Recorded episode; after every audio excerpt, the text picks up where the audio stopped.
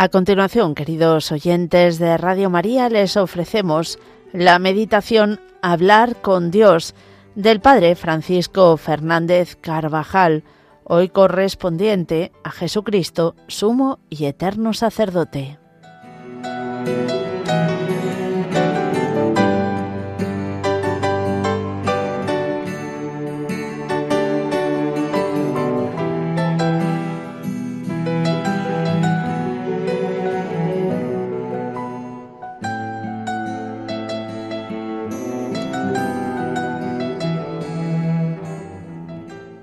El Señor lo ha jurado y no se arrepiente. Tú eres sacerdote eterno, según el rito de Melquisedec. La epístola a los Hebreos define con exactitud al sacerdote cuando dice que es un hombre escogido entre los hombres y está constituido en favor de los hombres en lo que se refiere a Dios, para ofrecer dones y sacrificios por los pecados. Por eso, el sacerdote, mediador entre Dios y los hombres, está íntimamente ligado al sacrificio que ofrece, pues este es el principal acto de culto en el que se expresa la adoración que la criatura tributa a su Creador.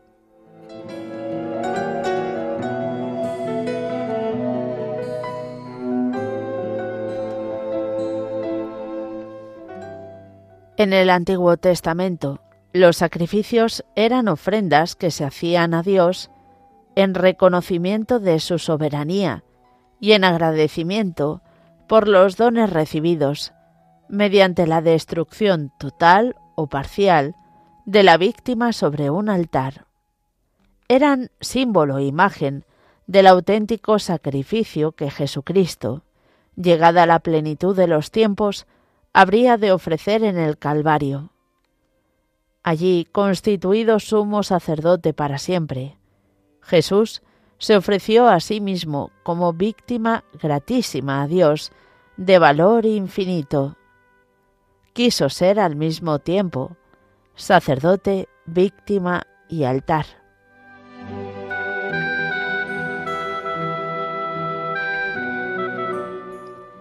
En el Calvario, Jesús, sumo sacerdote, hizo la ofrenda de alabanza y acción de gracias más grata a Dios que puede concebirse. Fue tan perfecto este sacrificio de Cristo que no puede pensarse otro mayor. A la vez, fue una ofrenda de carácter expiatorio y propiciatorio por nuestros pecados una gota de la sangre derramada por Cristo hubiera bastado para redimir todos los pecados de la humanidad de todos los tiempos. En la cruz, la petición de Cristo por sus hermanos los hombres fue escuchada con sumo agrado por el Padre, y ahora continúa en el cielo, siempre vivo para interceder por nosotros. Jesucristo en verdad es sacerdote, pero sacerdote para nosotros, no para sí. Al ofrecer al Eterno Padre los deseos y sentimientos religiosos en nombre del género humano. Igualmente, Él es víctima, pero para nosotros, al ofrecerse a sí mismo en vez del hombre sujeto a la culpa. Pues bien, aquello del apóstol tened en vuestros corazones los mismos sentimientos que tuvo Jesucristo en el suyo, exige a todos los cristianos que reproduzcan en sí, en cuanto al hombre es posible, aquel sentimiento que tenía el divino Redentor cuando se ofrecía en sacrificio, es decir, que imiten su humildad y eleven a la suma majestad de Dios la adoración, el honor, la alabanza y la acción de gracias.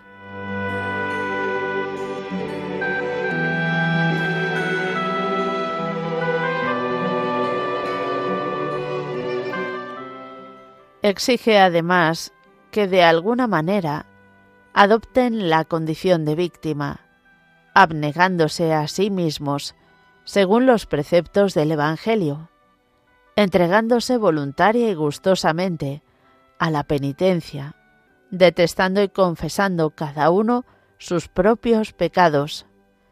Este es hoy nuestro propósito.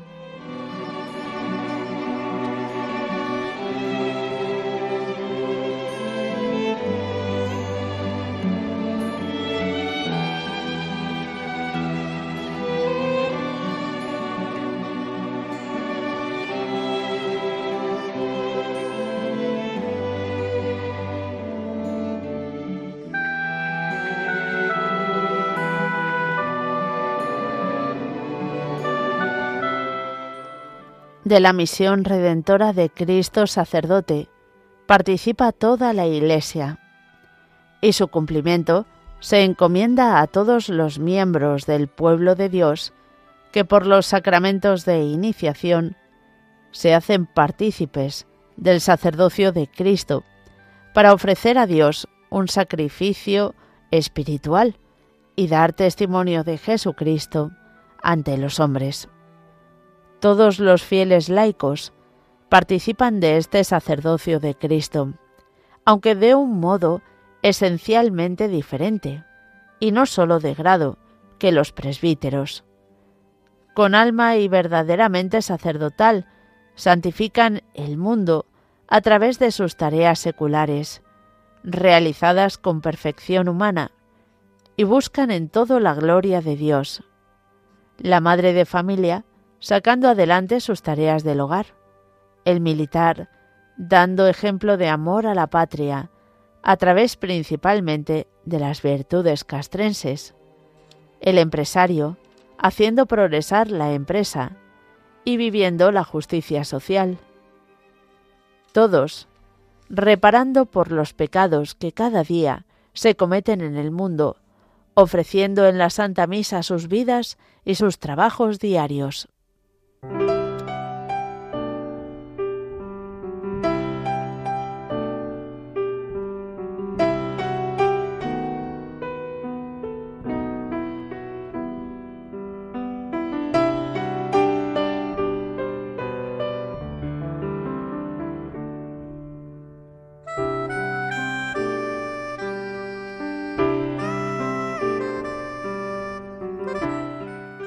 Los sacerdotes, obispos y presbíteros han sido llamados expresamente por Dios, no para estar separados ni del pueblo ni de hombre alguno, sino para consagrarse totalmente a la obra para la que el Señor los llama.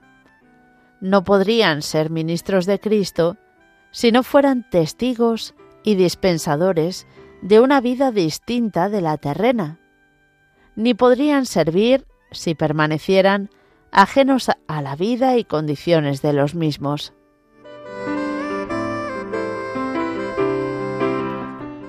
El sacerdote ha sido entresacado de entre los hombres para ser investido de una dignidad que causa asombro a los mismos ángeles, y nuevamente devuelto a los hombres para servirles especialmente en lo que mira a Dios, con una misión peculiar y única de salvación. El sacerdote hace en muchas circunstancias las veces de Cristo en la tierra.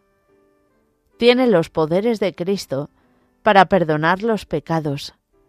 Enseña el camino del cielo y sobre todo presta su voz y sus manos a Cristo en el momento sublime de la Santa Misa en el sacrificio del altar, consagra in persona Christi, haciendo las veces de Cristo.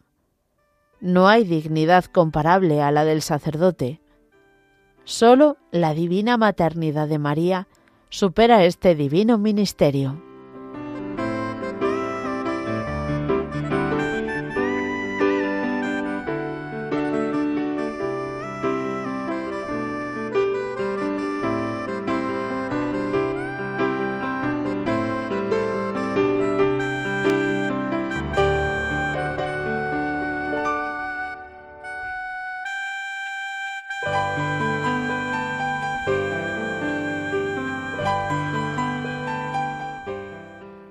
El sacerdocio es un don inmenso que Jesucristo ha dado a su Iglesia.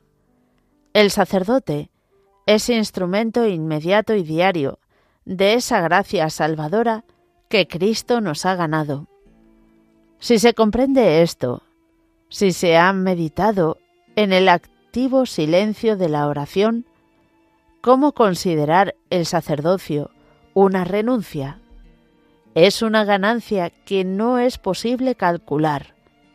Nuestra Madre Santa María, la más santa de las criaturas, más que ella, solo Dios, trajo una vez al mundo a Jesús.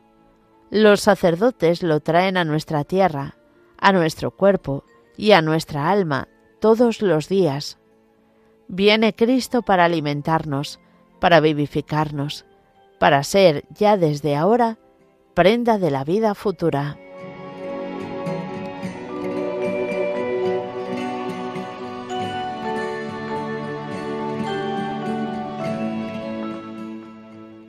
Hoy es un día para agradecer a Jesús un don tan grande. Gracias, Señor, por las llamadas al sacerdocio que cada día diriges a los hombres. Y hacemos el propósito de tratarlos con más amor, con más reverencia, viendo en ellos a Cristo que pasa, que nos trae los dones más preciados que un hombre puede desear. Nos trae la vida eterna.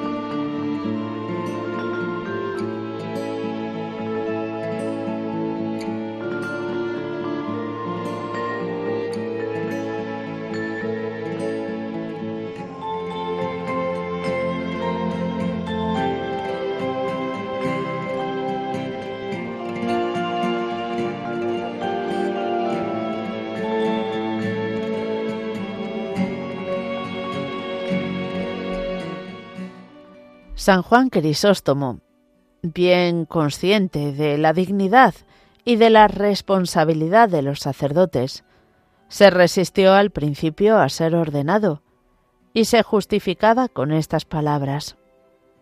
Si el capitán de un gran navío, lleno de remeros y cargado de preciosas mercancías, me hiciera sentar junto al timón y me mandara atravesar el mar Egeo o el terreno, yo me resistiría a la primera indicación. Y si alguien me preguntara por qué, respondería inmediatamente, porque no quiero echar a pique el navío.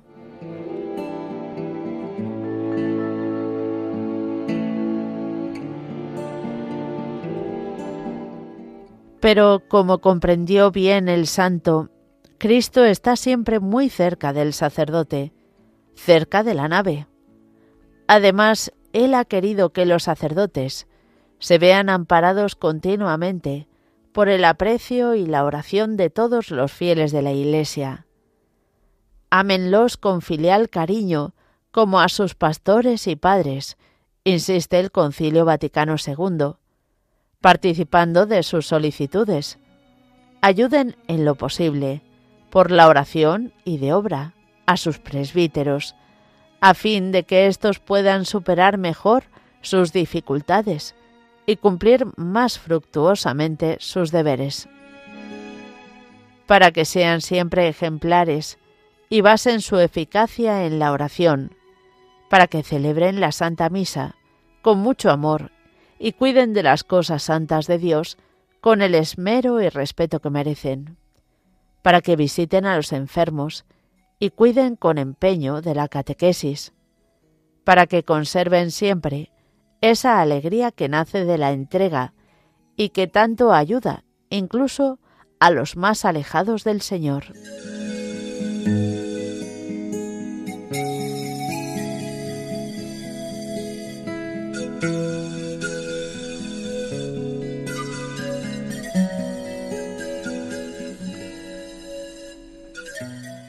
Hoy es un día en el que podemos pedir más especialmente para que los sacerdotes estén siempre abiertos a todos y desprendidos de sí mismos.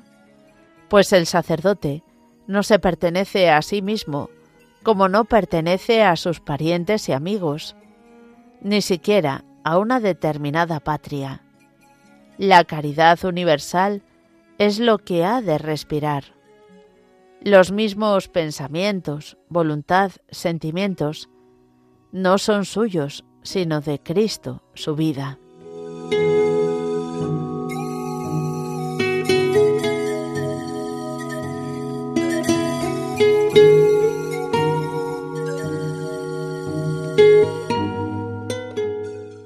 El sacerdote es instrumento de unidad.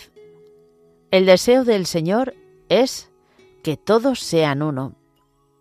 Él mismo señaló que todo reino dividido contra sí será desolado, y que no hay ciudad ni hogar que subsista si se pierde la unidad. Los sacerdotes deben ser solícitos en conservar la unidad. Y esta exhortación de San Pablo se refiere sobre todo a los que han sido investidos del orden sagrado para continuar la misión de Cristo. Es el sacerdote el que principalmente debe velar por la concordia entre los hermanos, el que vigila para que la unidad en la fe sea más fuerte que los antagonismos provocados por diferencias de ideas en cosas accidentales y terrenas. Al sacerdote corresponde, con su ejemplo y su palabra, mantener entre sus hermanos la conciencia de que ninguna cosa humana es tan importante como para destruir la maravillosa realidad del corunum et anima una que vivieron los primeros cristianos y que hemos de vivir nosotros.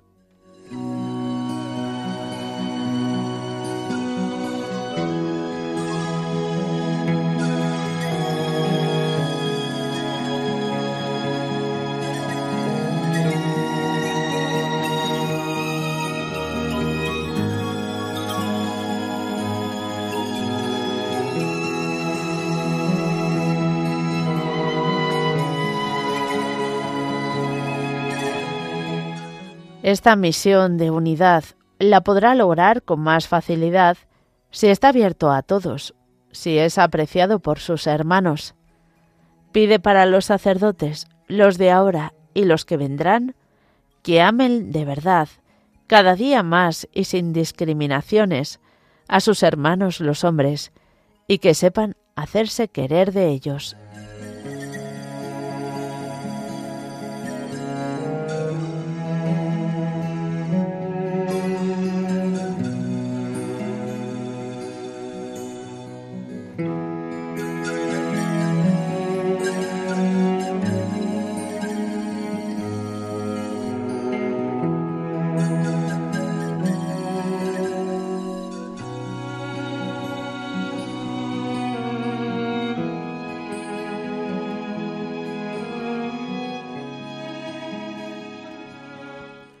El Papa San Juan Pablo II, dirigiéndose a todos los sacerdotes del mundo, les exhortaba con estas palabras.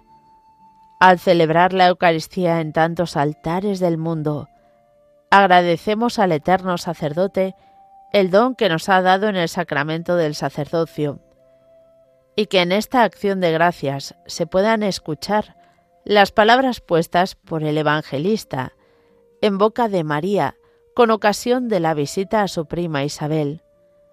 Ha hecho en mi favor maravillas el poderoso, santo es su nombre.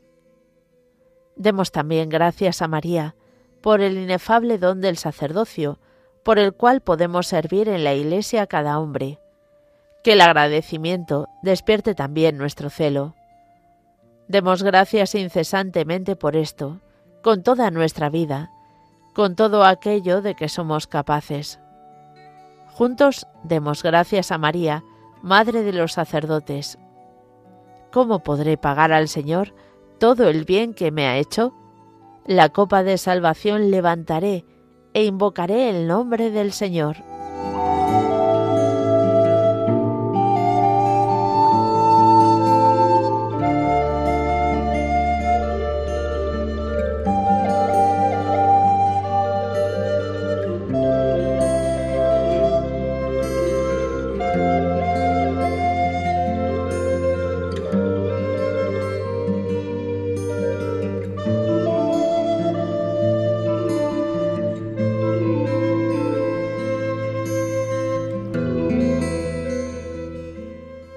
Les hemos ofrecido la meditación Hablar con Dios de el Padre Francisco Fernández Carvajal, correspondiente a Jesucristo, sumo y eterno sacerdote.